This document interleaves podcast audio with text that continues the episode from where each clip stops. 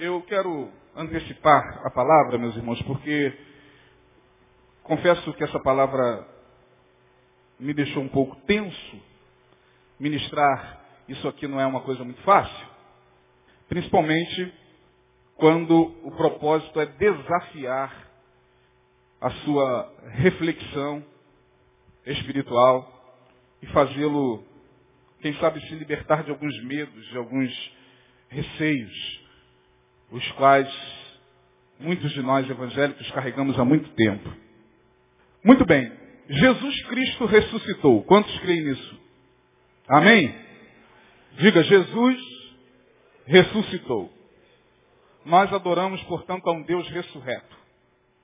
Nosso Deus não está, como vocês já estão cansados de ouvir, talvez em tudo quanto é lugar já se pregou isso, né? O nosso Deus, diferentemente de Buda, diferentemente de, de Maomé, diferentemente de, de tantos outros fundadores de religião, não está lá no sepulcro. Porque se você for ao túmulo de Buda, ih, já ouvi isso desde criança. Isso é algo gostoso de ouvir. Né? Se você for ao túmulo de Buda, lá estão os restos mortais de Buda. Se você for ao túmulo de Siddhartha, né? Buda, é, se você for ao túmulo de, de Maomé, lá estão os restos mortais de Maomé. Se você for ao túmulo de tantos outros líderes religiosos, lá estão seus restos mortais. Mas se você for ao túmulo de Jesus, lá está. Ele não está aqui, ele já ressuscitou. Aleluia, glória a Deus. Tal. É uma coisa que empolga. Mas a ressurreição de Jesus, ela, a partir do capítulo 20 do Evangelho de João, se você quiser abrir a sua Bíblia e acompanhar, faça isso. Evangelho de João, a partir do capítulo 20, não é o capítulo a respeito do qual eu vou fazer menção. Eu só quero contextualizar você que a Bíblia, sobretudo os evangelhos, são textos que possuem uma conexão. A gente não pode conceber os evangelhos como coisas soltas, né, como versículos que são jogados assim, e a gente pega o que melhor nos apraz, deixando para trás o contexto, o, o, o, o, enredo da história. Né? Nós, evangélicos, temos uma dificuldade muito grande de ler a Bíblia, né? Quer ver uma coisa? Tava, o irmão estava cantando aqui, o, Car, o Carlinho estava cantando aqui, e eu estava vendo essa cena aqui. Olha que coisa interessante. Se pudesse bater uma foto disso aqui, não sei quantos de vocês conseguem lançar o olhar para isso aqui. Quantos estão vendo aqui? Levante a mão. O que, que, que é isso aqui, gente? Bíblias. Como isso aqui acontece, eu não sei. Isso aqui acontece todo culto. A gente vai abrir um bazar. Vamos propor ao pastor abrir um bazar ali do lado para vender Bíblia. Porque são Bíblias que ficam dois, três anos. Tem Bíblia aqui desde a última Copa. Desde 2006, 2005. Vê a data só. Vai na secretaria para você ver. Porque o secretário está de férias. Senão ia confirmar com você o que eu estou dizendo. Por quê? Porque nós não temos costume de ler a Bíblia. Esta é a grande realidade. A gente pega, né, a gente acha que o, a Bíblia é um monte de versículos como estrelas errantes no cosmos, e a gente pega uma e diz, é essa aqui. E se esquece de que a Bíblia tem uma coerência. São fatos, muitas vezes cronológicos, sequenciais, que nos permitem entender o que estamos lendo e a aplicação daquilo que nós estamos lendo. Mas hoje a gente não lê a Bíblia. Se a gente abrir a Bíblia, vamos ler a palavra do Senhor, irmãos. Salmo 91, vamos ler todo ele. Aí algumas pessoas falam, ah meu Deus do céu, Salmo 91 é grande pra caramba. Puxa vida. Será que esse pastor não tem assim uma inspiração para pegar um versículo só e pregar assim? Não, só para a gente ler um versículo, uma besteirinha da palavra de Deus. Hoje a gente se acostumou a ler uma besteirinha da palavra de Deus. Pega um versículo pequenininho, lê e... A Bíblia, ela possui uma ordem. E em se falando da ressurreição de Jesus, a partir do verso 19, acontecem algumas coisas muito interessantes. Primeiro diz o texto, olhem aqui para mim, vocês podem acompanhar, mas por favor, olhem aqui para mim. Diz o texto que os discípulos estavam reunidos em um lugar extremamente fechado, após toda aquela sequência de fatos da ressurreição de Jesus e dos discípulos no caminho de Emaús, lá estavam os discípulos amedrontados. No primeiro dia da semana, e diz aí o verso 19 do capítulo 20 que eles estavam em um ambiente completamente fechado. As portas estavam fechadas. Eles tinham medo dos judeus. Bom, se mataram Jesus, vão nos matar também. A qualquer momento, podem bater na porta e nos levar. Então vamos, coloca a cadeira na porta, tranca tudo e vamos ficar aqui para ver o que acontece. E aí diz o texto que no primeiro dia da semana, à tarde, Jesus aparece no meio dos discípulos e diz, paz seja convosco. Eles tomam um susto, porque como é que pode? Está tudo fechado. Janelas e portas cerradas, diz aí o verso 19 do capítulo 20. E ele aparece no meio dos discípulos, pum! Uma aparição fantasmagórica. E diz, paz seja convosco. Eles ficaram assustados. E aí Jesus mostra-lhes os cravos e diz, sou eu mesmo, não tem mais. E mais uma vez Jesus diz, paz seja convosco. Assim como eu, assim como o Pai me enviou, eu vos envio a vós. E falando isso, diz o texto que Jesus assoprou sobre os discípulos e disse, recebei o Espírito Santo. Aqueles a quem vocês perdoarem os pecados, estes serão perdoados. Aqueles a quem vocês retiverem os pecados, estes serão retidos. E aí os discípulos tiveram aquela primeira experiência, mas diz o texto aí no capítulo 20 que um deles não estava presente. Quem sabe me dizer o nome? Hã? Tomé não estava presente. E aí nessa primeira aparição, Tomé não estava. Quando ele chega, Jesus já havia se retirado, sumido, sei lá, da mesma forma que ele apareceu, ele sumiu. Ele não saiu pela porta. Ele também não entrou pela porta. Sumiu. Os discípulos ficaram estáticos. Aí chega Tomé. Os discípulos dizem a Tomé o seguinte, Tomé, nós vimos o Senhor. Ele, o quê? Se eu não vir os cravos e não tocar com as minhas mãos os cravos, não colocar a mão do lado, de maneira nenhuma vou acreditar. E aí, pela segunda vez, oito dias após a primeira aparição, Jesus de novo aparece no meio dos discípulos, estando eles reunidos com as portas fechadas, tudo rigorosamente fechado, Jesus aparece. Paz seja convosco. Só que dessa vez Tomé estava. E Jesus se dirige a Tomé e diz, Tomé, coloque aqui a tua mão, coloque aqui do lado a tua mão, não seja incrédulo, mas crente. Tomé, então, tomado de pavor, cai de joelho e diz, Senhor meu e Deus meu. Aí Jesus fala para ele o seguinte, porque tu viste, tu creste. Mas bem-aventurados são aqueles que não, diga, bem-aventurado, são aqueles que não viram e creram.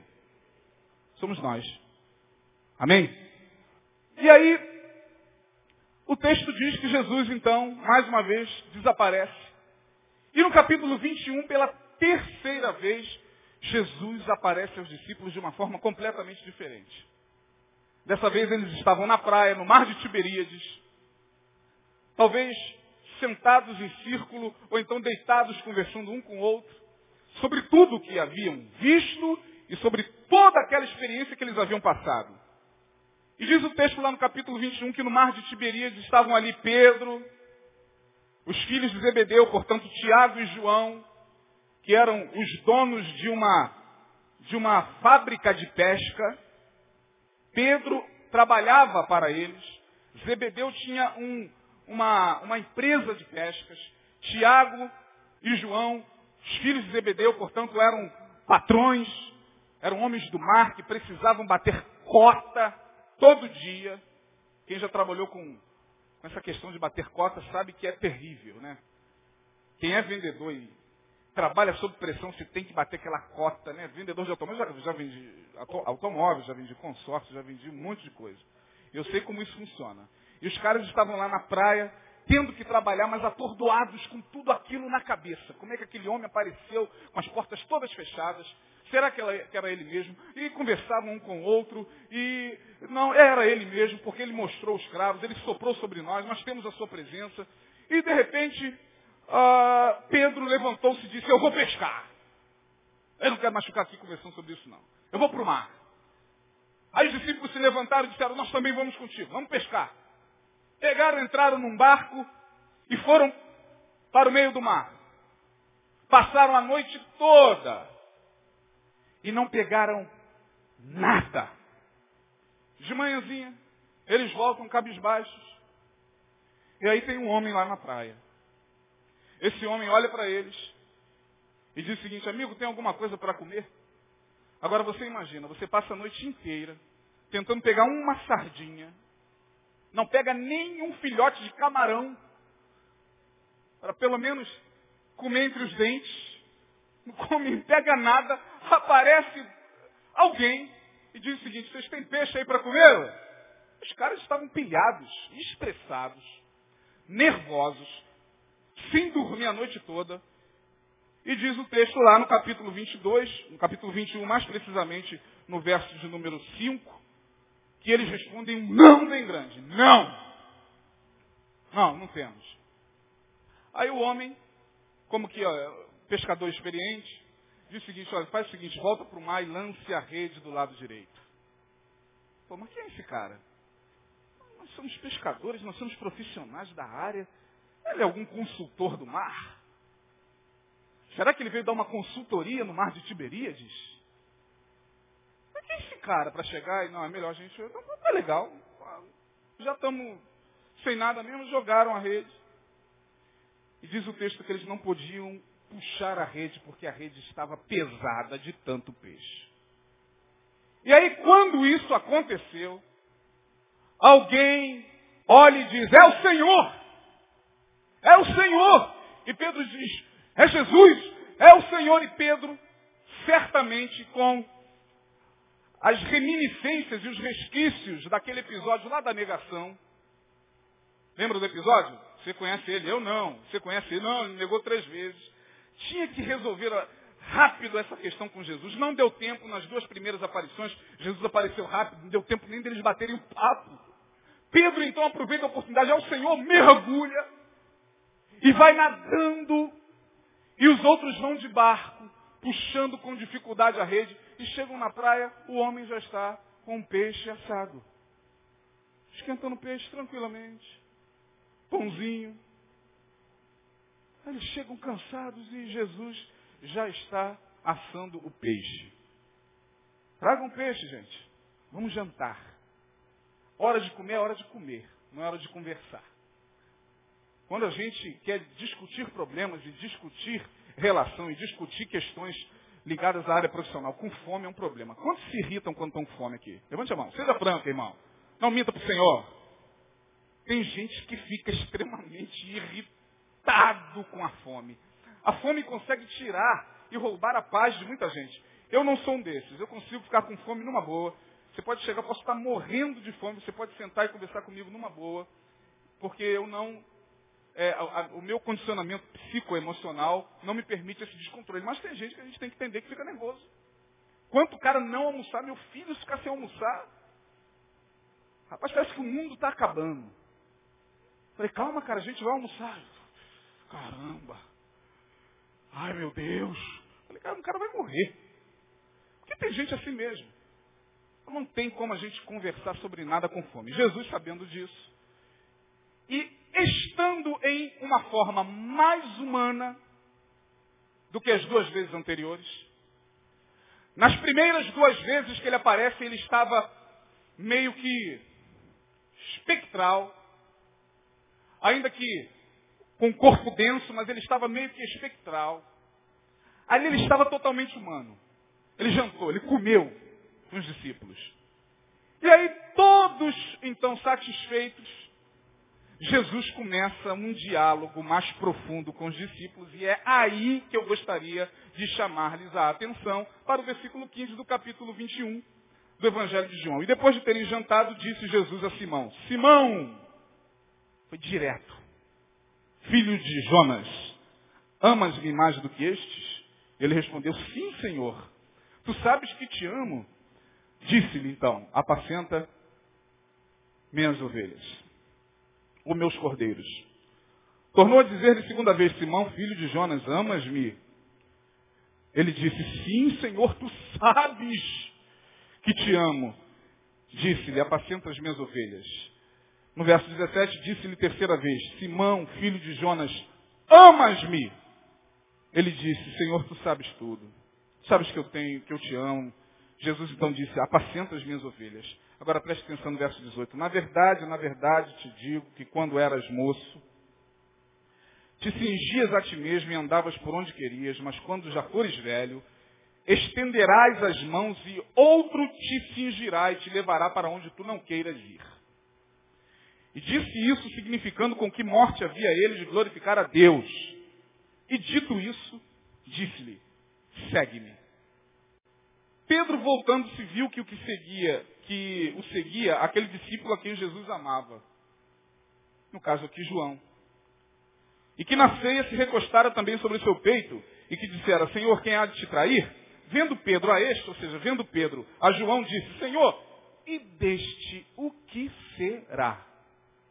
No verso 22 disse-lhe Jesus, se eu quiser que ele fique até que eu venha aqui, te importa. Segue-me tu. Amém, irmãos? Esta pergunta do apóstolo Pedro me descortinou uma angústia que já há muito tempo vem acompanhando a minha vida espiritual nesses meus longos e curtos 20 anos de ministério. Eu tenho certeza que compartilhar com vocês também será uma forma de dividir isso. De dividir um pouco esse peso. Porque isso se me tornou ao longo dos anos um peso, uma paranoia. Quando Pedro faz a seguinte pergunta, Senhor, peraí, tudo bem, eu entendi mais ou menos o que o Senhor quis dizer. O Senhor está dizendo que quando eu era novo eu tinha mais liberdade para ir aqui e ali, mas quando eu envelhecer, o Senhor está dizendo que outros vão me seguir e vão me levar para lugares onde eu não queira ir, tá bom. Eu acho que, em outras palavras, o Senhor está dizendo que eu serei preso. Que eu vou sofrer cadeias, prisões por causa do, do Evangelho. Ora, Jesus perguntou três vezes, tu me amas? Mais do que a estes? Oh, ele pulou na frente e disse, mais do que a estes? Claro que sim, Senhor. Então, meu amigo, é isso mesmo. Jesus não disse mais nada.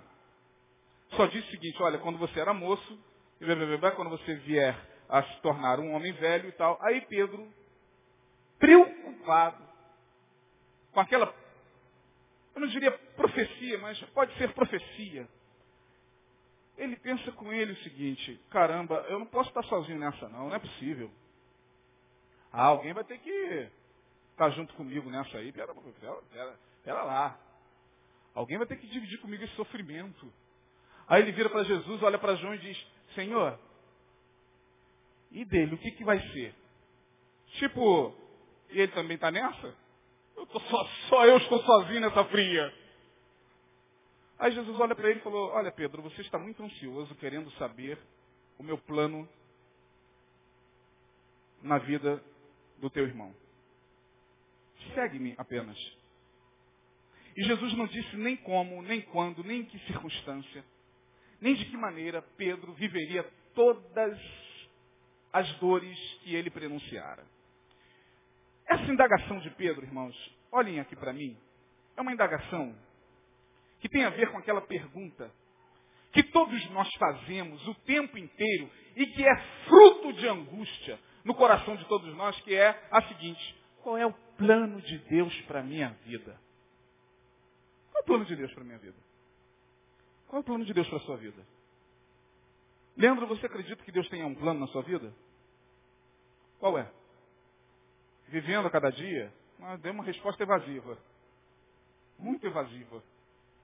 Bruno, você acredita que Deus tem um plano na sua vida? Pode nos dizer? De adorá-lo. Qual é o plano de Deus na sua vida, Bruna?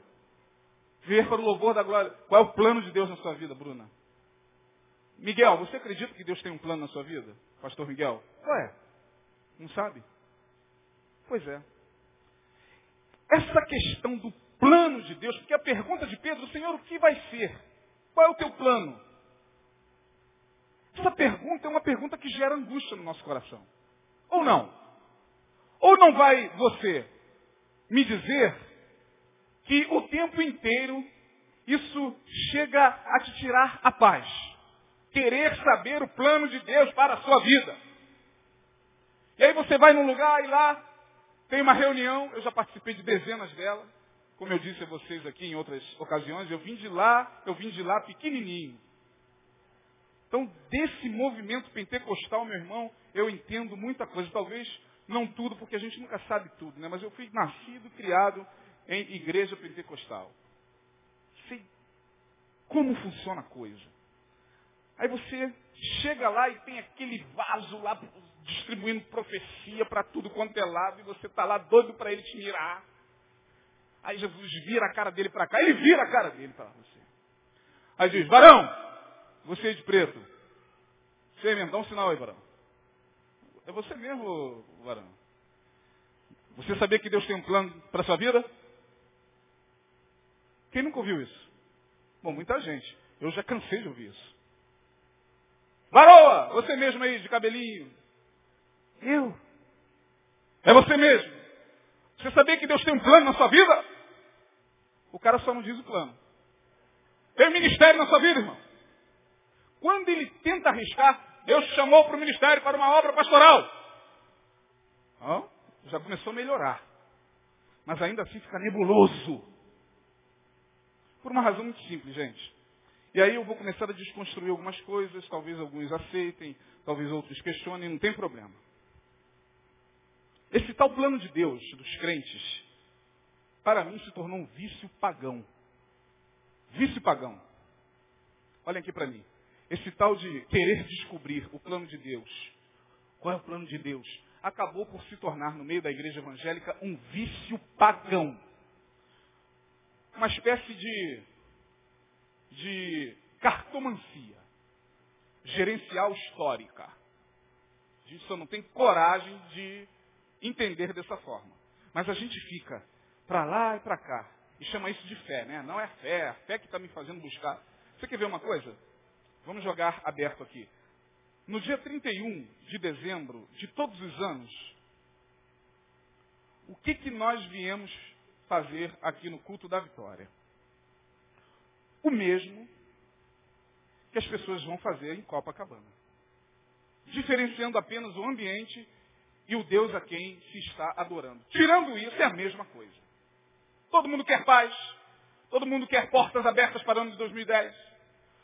Todo mundo está atrás de algo que eles possam descobrir para as suas vidas. Quer ganhar dinheiro? Não, mas do jeito que eu estou vestido aqui, isso aqui é só look mesmo, né? Tem gente que acha que eu estou me encontrando nos corredores aí, as pessoas, o oh, pastor, irmãos, eu ainda sou crente. Falar logo assim, porque senão os irmãos ficam, ah, irmão, ainda sou crente, fica tranquilo. Isso é só uma, uma boina e eu gosto de usar essas batas, não tem. Mas se eu usar esse visual aqui, no dia 31, e botar uma mesinha do outro lado da rua, irmão. Tá rindo, né? E quando acabar o culto da vitória aqui, do outro lado eu boto lá uma placa. Venha saber qual será o, o plano de Deus para a sua vida em 2010. Respondam-me com sinceridade. Você acha que não vai formar fila do outro lado? Talvez não forme fila, mas alguém vai lá. Ah, vai. Ah, vai, irmão. Ah, vai. Porque é exatamente nessa época do ano em que os oráculos estão repletos de gente. Os oráculos, quem são os oráculos? O que são os oráculos? Oráculo, a palavra oráculo você vai ver muito essa palavra na Bíblia, no, Antigo Testamento. Oráculo do Senhor através do profeta tal. Oráculo é nada mais nada menos do que uma forma de previsão. Isso que é oráculo. E os oráculos estão, ó, lotados do dia 30. Começa no Natal. Até o dia 31, ó, esse pessoal ganha dinheiro. O pessoal da cartomancia. O pessoal que joga búzios. O pessoal que joga o tarô. O pessoal que, que adivinha através da borra de café. O pessoal da, da, da, da quiromancia, ou seja, que faz a leitura das linhas da mão. Esse pessoal ganha dinheiro, gente. Porque existe uma curiosidade natural no ser humano de querer saber o que está no futuro. Pedro, tomado por essa curiosidade, automaticamente, Senhor, e o que, que vai acontecer? Essa, essa curiosidade faz parte do ser humano desde que o homem é homem sobre a face da terra.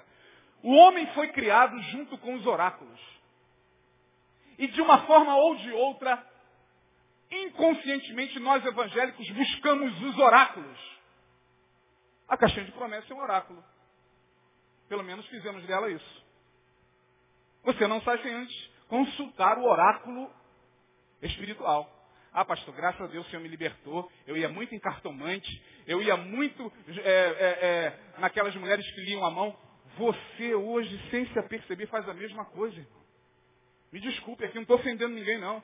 Mas quando você, por exemplo, usa esse livro aqui como oráculo, não no sentido de buscar entendimento espiritual para a sua vida, mas sabe aquela coisa?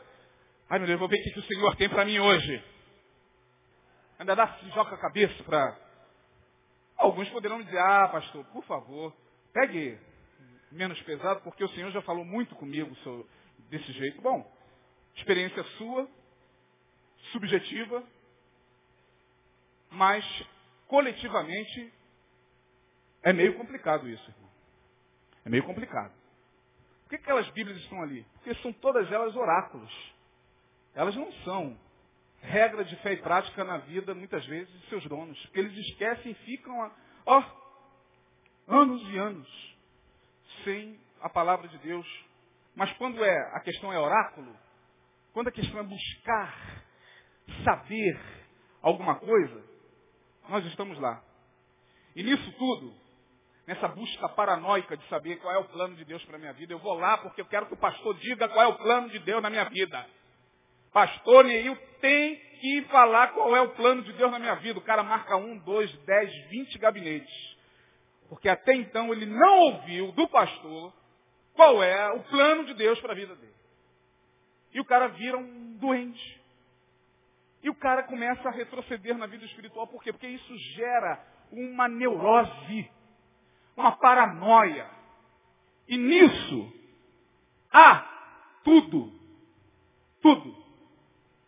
Ansiedade, desconforto espiritual, paranoia, infantilismo, idiotice, menos maturidade.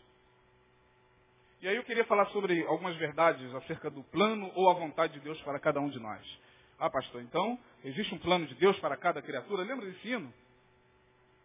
Meu Deus do céu, que hino lindo, mas é um hino completamente contraditório, cheio de contradições. Deus tem um plano em cada criatura. Quantos lembram dessa música? Aos astros ele dá os céus, e a cada rio ele dá um leito, e o caminho para mim traçou a minha vida. Eu entrei, mas essa música é linda, irmão. Linda, eu já chorei de soluçar ouvindo essa música. A minha vida eu entrego a Deus, pois o seu filho a entregou por mim. Não importa aonde eu for, seguirei meu Senhor. Onde quer que eu vá, onde Deus mandar. Olha as contradições aparecendo. Primeiro a gente quer saber o plano de Deus para a nossa vida. Depois a gente diz o seguinte, eu não sei para onde eu vou. Aonde quer que eu vá, aonde Deus mandar, irei. Então qual é o plano da vida? Qual é o plano de Deus para a tua vida? Não tem um plano a priori. E eu quero chamar-lhes a atenção para essa questão do plano de Deus, que Pedro queria saber o plano de Deus na vida do companheiro. Jesus não falou nem na vida dele qual seria o plano, só falou o seguinte, olha Pedro, você, quando ficar velho, vai ter alguns problemas de perseguição. Mas Deus não disse como, quando, aonde e de que maneira, gente. E eu sei que isso desconstrói na mente de muitos de vocês essa ideia de plano de Deus. Porque, primeiro, quase sempre Deus descortina o seu plano para cada um de nós a posteriori. Nunca a priori. Não existe um plano de Deus a priori. O que existe é um plano de Deus a posteriori. Porque a priori, ou seja, posteriori é posteriormente. A priori, anteriormente. A priori o que existe é fé. Porque o justo viverá não do plano de Deus, mas viverá da fé. Essa ideia da gente querer que o caminho se descortine diante de nós, assim é muito fácil, irmão. Assim é muito fácil, assim seguir Jesus é muito mole. Ah, pastor, se não é assim, é como? É fé, irmão. É fé. Então você precisa colocar na sua cabeça, caso você esteja entendendo essa palavra e aceitando-a, você precisa colocar na sua cabeça o seguinte, qual é o plano de Deus para 2010? Fé! Rompendo em fé. Como é que é? Minha vida se revestirá do seu. Disso nós temos certeza. Agora, que deu o caminho, irmão? Qual é o caminho? O caminho chama-se Billy Jean. Esse é o caminho de Jesus. É o caminho mimético. Sabe o que é um caminho mimético? Sabe o que significa a palavra mimético? Mimético é aquilo que está diante de nós sem que a gente veja. Billy Jean. Quantos se lembram desse vídeo do Michael Jackson antigo? Ele está com um sapatinho branco, não é isso? Aí, eu não sei se vocês se lembram, mas o, o Michael Jackson, à medida em que ele vai pisando, o que, que vai acontecendo? Quantos se lembram desse vídeo? Quantos se lembram? O que, que acontece? Esse é o caminho da fé. Não tem alusão melhor, não tem comparação melhor do que Billy Jean. O caminho está aqui. Aonde? Aqui. Mas eu não estou vendo, Senhor. Dê o primeiro passo. Você dá o primeiro passo, acende o caminho. Se você para, não tem caminho. Se você anda, tem caminho. Se você para, não tem caminho. Andar pela fé é isso. Lâmpada para os meus pés é a tua palavra. E o que, gente? Luz, porque não tem como enxergar o caminho a priori. Não tem plano a priori. Olha, o plano de Deus é esse, esse, esse. Não tem. É fé. Meu Deus, será que é tão difícil da gente entender coisas tão simples? A gente tem que complicar, a gente tem que oracular tudo. A gente tem que buscar, saber e ficar inquieto. Então, os planos de Deus se descortinam quase sempre a posteriori, nunca a priori.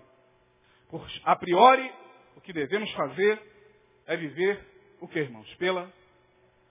Se você não está disposto a viver pela fé, você, de fato, precisa rever os seus conceitos diante de Deus e diante da sua palavra.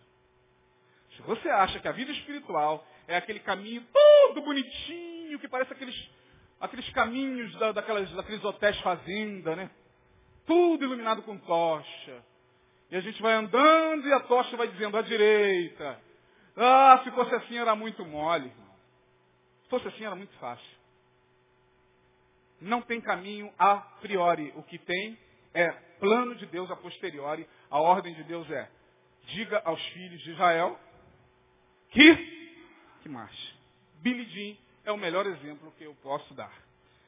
Segundo, algumas verdades sobre o plano ou a vontade de Deus viver buscando entender a priori o plano de Deus.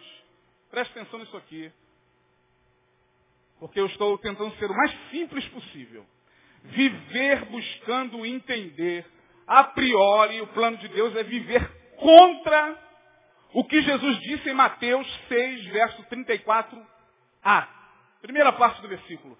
Não vos inquieteis pelo dia de amanhã. Eu quero saber qual é a vontade de Deus para a minha vida. Ai meu Deus, me mostra a tua vontade. Não vos inquieteis pelo dia de amanhã. Porque o dia de amanhã vai cuidar dele. Basta o que, irmão? Então quando a gente quer buscar o, caminho, o plano de Deus, o plano de Deus a priori, a gente vai contra essa palavra. A gente vai contra o que Paulo escreveu aos Filipenses, capítulo 4, verso 6a. Primeira parte do versículo. Não, parece que Paulo está só reproduzindo o que Jesus falou. Filipenses 4, 6. Primeira parte. Não estejais inquietos por coisa alguma. Não estejais inquietos por coisa alguma. Jesus disse, não vos inquieteis pelo dia de amanhã. Paulo vai reproduzir a mesma coisa com palavras diferentes. E quando a gente não entende isso, a gente vai contra o que a palavra de Deus está nos ensinando. vai contra o que Pedro escreveu na sua primeira epístola, no capítulo 5. Primeira epístola de Pedro, capítulo 5, verso 7. Lançando sobre ele toda a vossa ansiedade, porque ele tem cuidado de nós. Qual é o plano de Deus para 2010? Fé. Billy Jean. Se você tem o um vídeo em casa, veja um pouco mais. Agora com outro olhar. É aquilo ali. Michael Jackson vai pisando, o caminho vai aparecendo. É assim que Jesus nos chamou para viver a fé. O plano, ou a vontade de Deus a priori, já nos foi revelado pela palavra, irmão. Palavra ninguém quer. Palavra é algo que parece que cansa aos ouvidos. Ah, pastor, fale-nos sobre qualquer coisa, menos sobre a palavra. Parece que a igreja evangélica hoje, caladamente, nos diz isso.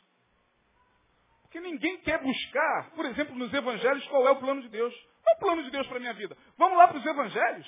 Vamos ver o que Jesus fala. Pega lá Mateus, do capítulo 5 ao capítulo 7, o sermão da montanha. Ali está o plano de Deus para a tua vida.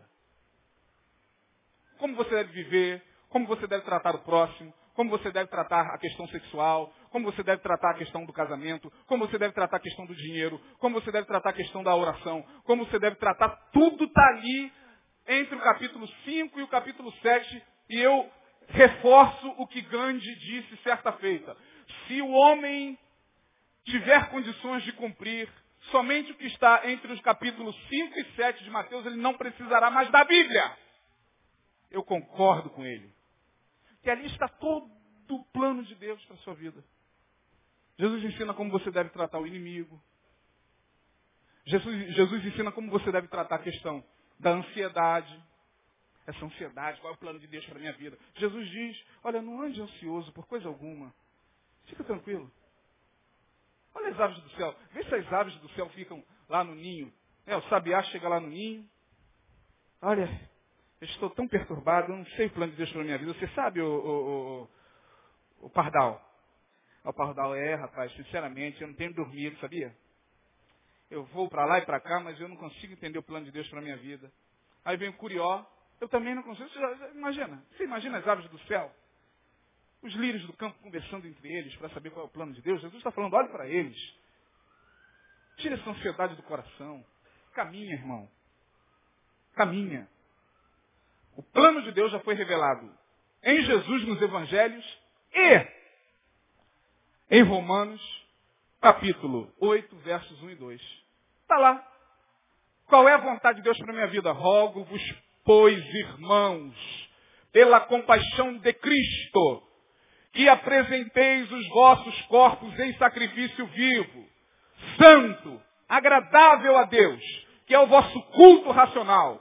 E não vos conformeis com este mundo, mas alegrai-vos pela renovação do vosso entendimento, para que saibais qual é a boa, perfeita e agradável vontade de Deus. A vontade de Deus é renovação do entendimento conforme os evangelhos ou conforme Jesus. É renovar a tua mente todo dia. A vontade de Deus é renovar a minha mente todo dia, harmoniosamente com o Evangelho de Jesus. Isso é o plano de Deus, irmão. Vou caminhar para o final. E aí, já tem algumas pessoas me olhando assim meio assustadas. Poxa, ele desfez tudo que estava no meu coração acerca do plano de Deus. Ai, eu pensei que em 2010, agora sim o Senhor ia mostrar o plano dele para a minha vida. Eu, eu só lamento, irmão. Se eu estiver pregando alguma heresia aqui, que você no final me procure ali e me conteste. Olha, pastor, sinto muito, o senhor pregou uma heresia aí, porque eu não concordo com isso não. Estou aberto a questionamentos. Portanto, finalizando sobre o plano de Deus em algumas áreas da vida. Qual é o plano de Deus para a minha vida, pastor? Geralmente, quando a gente inicia um ano, quando o calendário muda, é apenas a mudança cronológica de um calendário, mas dentro da gente há uma, uma série de expectativas de, é, é, de recomeço, né? de começo para muitos, recomeço para outros. Né? A gente começa o ano iniciando novas coisas, outros começam o ano fazendo as mesmas coisas e tem que fazer, não tem jeito. Então é recomeço para um, começo para outros. Mas geralmente, quando as pessoas buscam ansiosamente saber o que, que vai acontecer com elas no ano de 2010, três áreas, e aí eu vou falar da gente, não vou falar do pessoal lá de Copacabana, nem dos adeptos de Emanjá, porque a gente não tem nada a ver com eles. Estou falando da gente aqui. Quase sempre a gente estipula áreas da vida. A primeira delas, vida profissional. Ah, quem é que não quer saber qual é o plano de Deus para a vida profissional esse ano de 2010? Todos nós. Meu irmão, emprego, a gente pega o que está na frente. Vou repetir, emprego, a gente pega o que vem às nossas mãos. E aí, se aparecer um melhor, a gente pega o melhor. E como é que eu vou saber se é Deus abrindo porta? É uma paranoia instalada no nosso meio. O cara fica, como é que eu vou saber se aquela porta é de Deus, pastor? Ué, como é que eu vou saber o que tem aqui atrás? Entrando por ela. Então, meu irmão, como é que você vai saber se esse emprego de Deus entra? Entra por essa porta, porque se não for de Deus, você vai sair. Agora ficar, ah, eu vou perguntar ao pastor Neil se essa porta é de Deus. Ah, tem coisas muito óbvias, né? Tem coisas muito óbvias. Por exemplo, e aqui eu não quero, eu quero dar exemplos, né? Apenas exemplos. Entendam os nossos exemplos como experiências de gabinete, entendam os nossos exemplos como dia a dia. Tal. Vou dar um exemplo. Chega um camarada e diz, pastor, tem uma porta aí que desempregado, com filhos, com dívidas, como a maioria de nós. Pastor, eu só queria tirar uma dúvida. Eu eu fui chamado por um, uma pessoa para ser sócio nesse negócio de agenciamento de, de meninos ali em Copacabana. Aí você fica assim, não, eu não estou ouvindo isso, não estou. Não estou aqui. Isso não está acontecendo e ele não está falando isso para mim. É, pastor, eu fiquei pensando, sabe, ele é muito tentador e, assim, ele, ele, ele agencia, né? São meninas assim que, que são acompanhantes, acompanhantes. São só acompanhantes de luxo. Sabe, eu e esse, e esse outro sócio, ele já trabalha no ramo há muito tempo, ele me convidou é, é, e. Falei, o que, irmão? Quer saber se essa porta é Deus que está abrindo para você? Ah, tem santa paciência, tem coisas que são muito óbvias, não?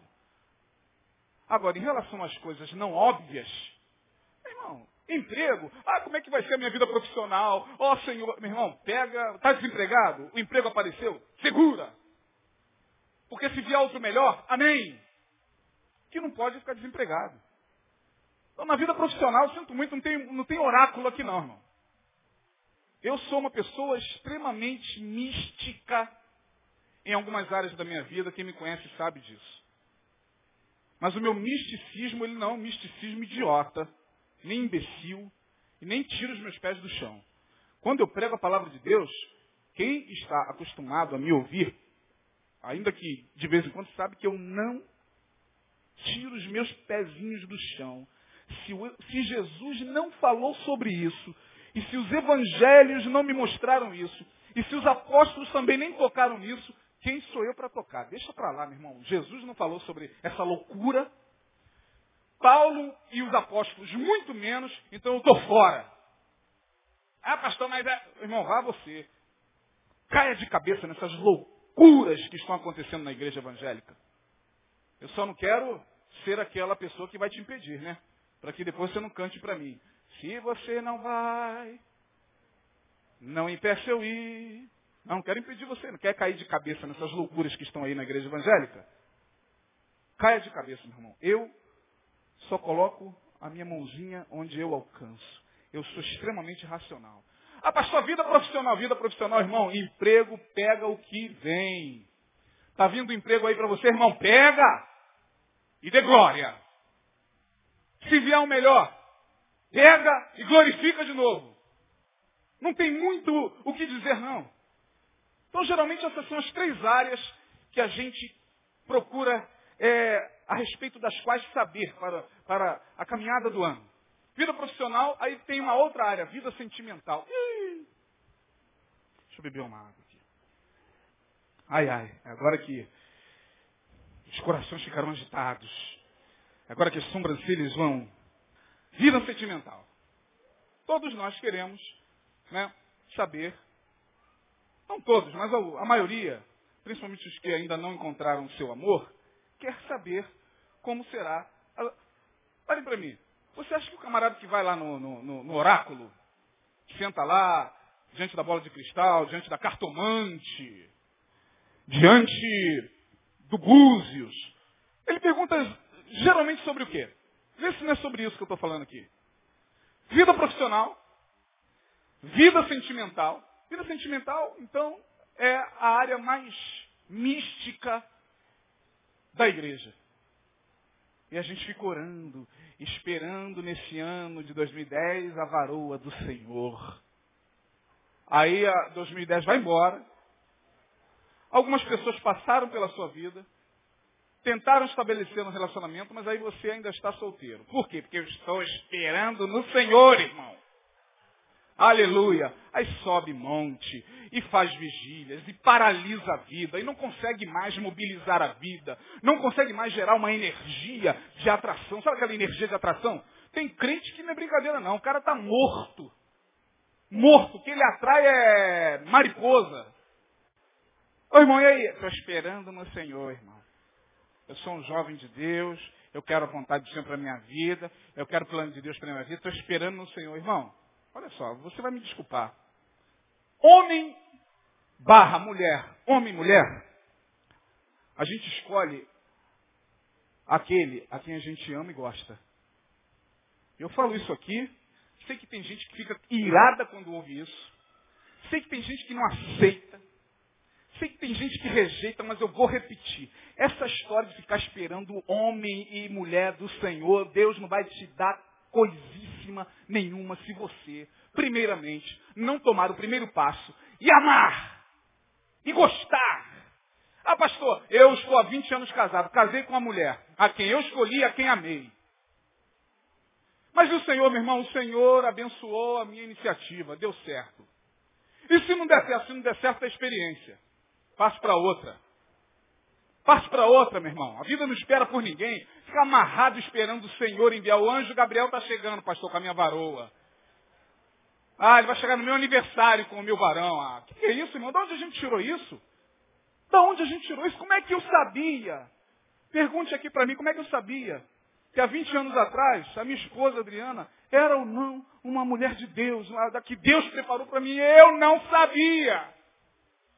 Olha aqui para mim, eu não sabia simplesmente arrisquei, porque amar é arriscar. É correr risco. Quem não está disposto a correr risco vai ficar nas correntes sentimentais da vida, vai ficar preso, escravo de pastor que vai deliberar na sua vida quem tem que casar com você, quem não tem que casar com você, vai ficar escravo e tem mais é que morrer escravo.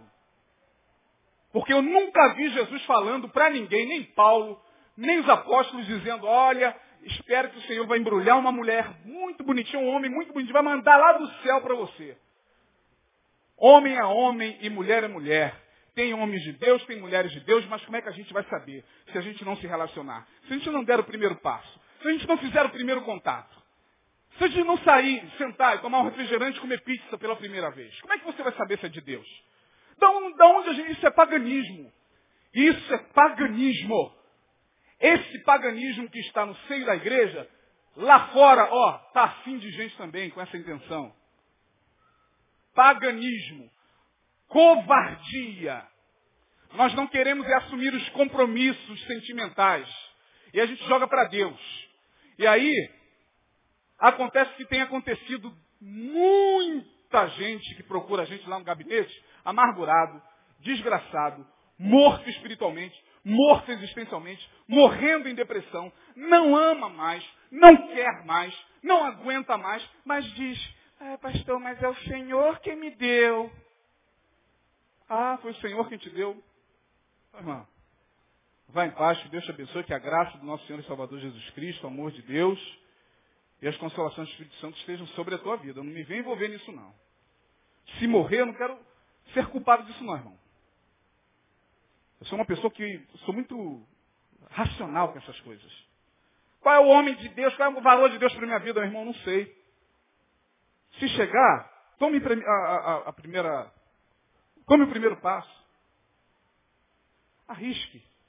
Amar é correr risco, irmão.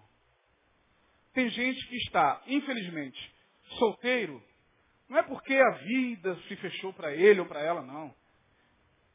Não é não, nem porque fizeram trabalho de feitiçaria, não. Porque aí a gente recorre logo à, feitiçaria, mas porque fizeram trabalho. Pra... Não, tem trabalho nenhum, não. Trabalho é, é, é, é você entender que essas coisas ligadas à área sentimental, elas precisam ser vividas com os pés no chão. E o Senhor, onde está em tudo isso? O Senhor está onde nós tomarmos um passo com fé. E se não der certo? Se não der certo, parte para outra experiência. Não vai cometer a mesma loucura. Porque senão fica difícil, irmão. Senão como é que a gente vai saber? Quem é? Como é que a gente vai saber? Está cheio de casais aqui, como é que... Vou saber. Ela é a varoa que o Senhor preparou para mim. Ah, é. Aí amanhã separa, quem é que paga a conta? O pastor que disse isso. O profeta que disse isso.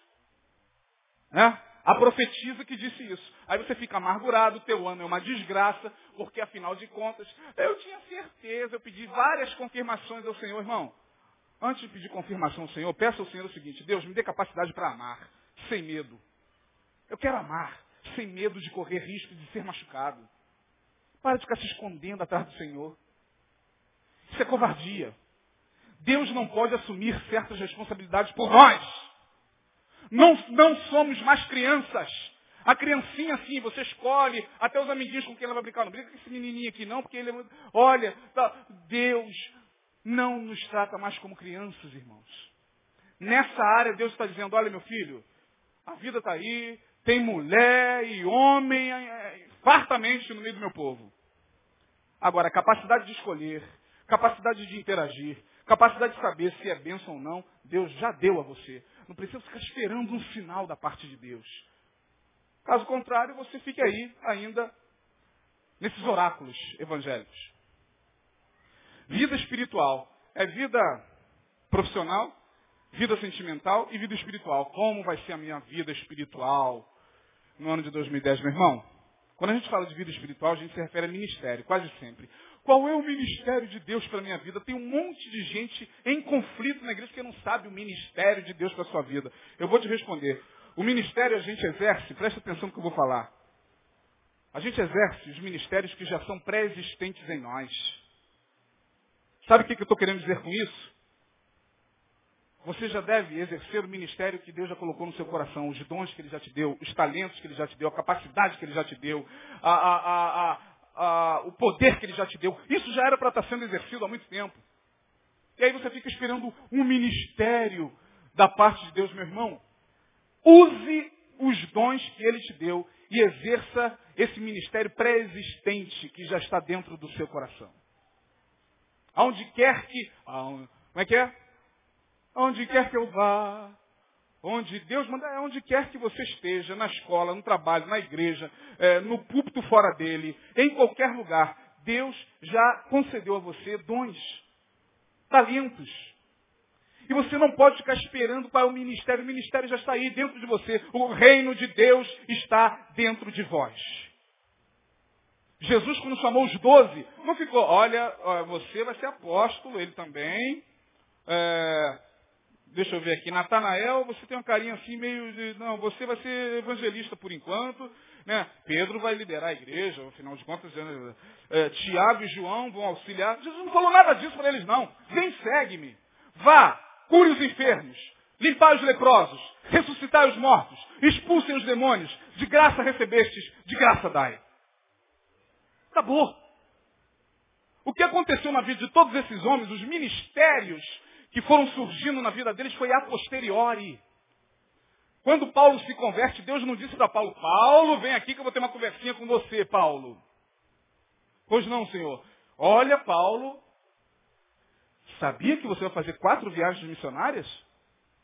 Você vai para a Ásia, você vai rodar a Europa, você vai fundar igrejas diversas em Corinto. Enfim, ele sabia, Paulo? Olha, Paulo, eu vou te capacitar. Deus não disse isso para Paulo. A única coisa que Deus disse a respeito de Paulo foi o seguinte: agora importa que ele sofra pelo meu nome. O que Paulo sabia acerca do ministério dele são, eram as dores por amor ao evangelho que ele iria sofrer. Aí por isso tem muita gente frustrada, ah, não deu certo. Por que, que não deu certo, irmão? A igreja que você abriu e fechou? Porque você queria o quê? Provar o quê para quem? O trabalho que você começou e não continuou? Tu quer provar o quê para quem? Aquela reuniãozinha que estava começando lá na sua casinha e depois todo mundo foi embora. Ai meu Deus do céu, Senhor. Irmão, enquanto teve reunião, você abençoou. Se foi embora, é porque Deus quis que fosse. Parte para outra. Pelo amor de Deus, a gente fica nessa expectativa que tira a nossa paz. Que a gente, afinal de contas, ai meu Deus, eu quero saber qual é o ministério que o Senhor tem para mim. Quase sempre isso é fruto de vaidade. A gente quer competir. A gente quer mostrar que a gente também é capaz. A gente quer mostrar para o pastor que a gente também pode. E aí eu finalizo mesmo, dizendo o seguinte, o plano de Deus sou eu. Pastor Isaías, qual o plano de Deus para a sua vida? Eu. Eu sou o plano de Deus. Se você concorda com isso, abra sua boca comigo e diga, eu sou o plano de Deus. Repita, o plano são os dons que ele me deu. Diga, o plano de Deus são as boas oportunidades. O plano de Deus é a capacidade de realizar o que é bom. O plano de Deus é viver a vida, seguir o caminho, no dia a dia, com bom senso, conforme o Evangelho. Pronto, disse o plano de Deus para a tua vida. Acabou para nós, irmãos. Acabou-se a ansiedade. Lembre do Billy Jean. Ah, pastor, pastor, não estou vendo nada, nada para 2010. Graças a Deus você não está vendo nada. Porque se Deus mostrasse a você, já não seria fé. Não andamos por vista, andamos por fé. Senão, seremos eternas crianças. Papai, onde eu vou, papai? Me mostra o caminho, papai. Acende a luzinha, papai. Nem sempre papai vai acender a luz. A luz é a lâmpada para os nossos pés, a palavra de Deus. Caminha, meu irmão. Caminha que a luz acende. Caminha que a luz acende. Caminha que a luz acende. Eu quero concluir dizendo o seguinte: o plano de Deus é um só. Que cresçamos na graça e no conhecimento de Jesus Cristo. O resto não nos, não nos é revelado. Lá na frente, talvez, você saiba qual foi o plano de Deus para a sua vida. Ou por que, que eu fiz aquele seminário? Por que, que eu fiz aquele curso de teologia? Agora eu sei. Por que, que eu tive que mudar de cidade? Agora eu sei. Por que, que toda aquela tribulação aconteceu? Agora eu entendo. Por que, que eu passei por uma turbulência na minha vida conjugal e Infelizmente passei por uma separação, era plano de Deus, agora entendo. O plano de Deus sempre vem a posteriori, nunca a priori, senão não é fé. O desafio de Deus nesta noite é nos chamar a uma responsabilidade de fé. Eu sei que essa palavra aqui, uma palavra que estimula muita gente, não, aleluia, não, eu sei que não, irmão. Eu estou desconstruindo, eu estou desmistificando essa ideia de plano de Deus.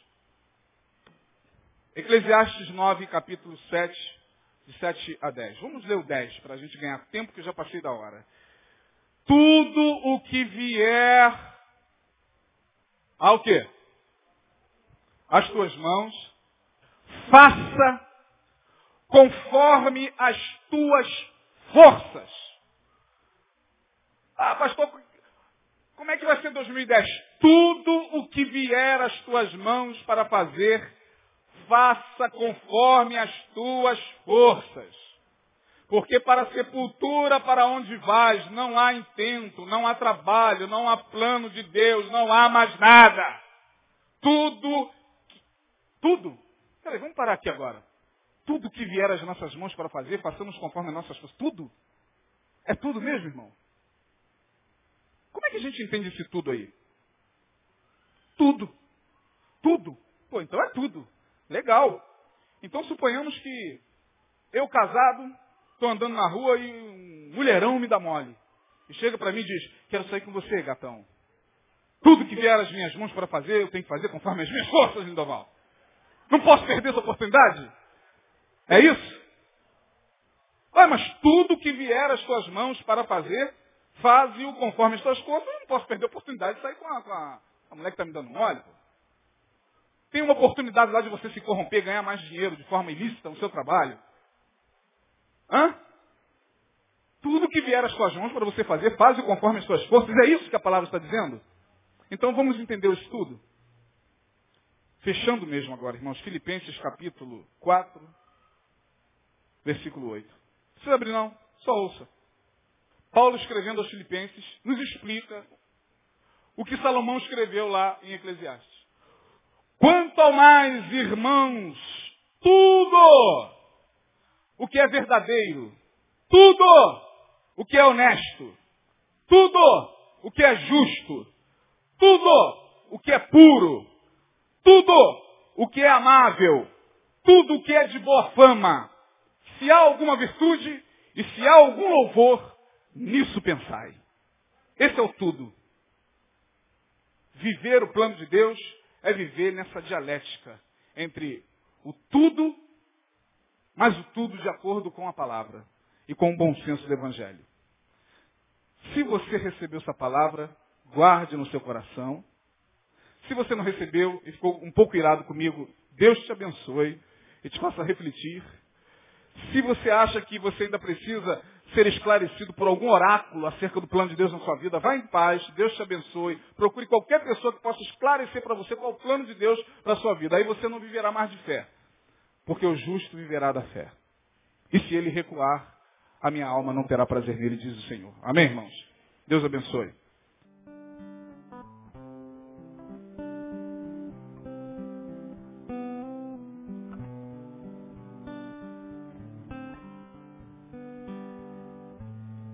Senhor, atende a oração do teu povo.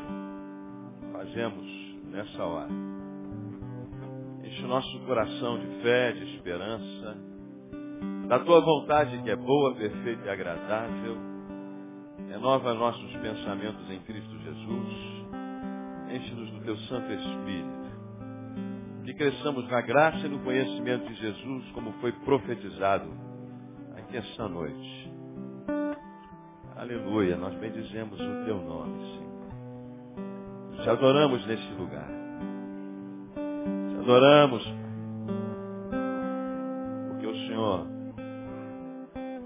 Deus grande misericórdia e compaixão. Obrigado pelo teu grande e infinito amor que se renova a cada manhã. Aleluia. Te adoramos Bendizemos o teu nome nessa hora. Em nome de Jesus.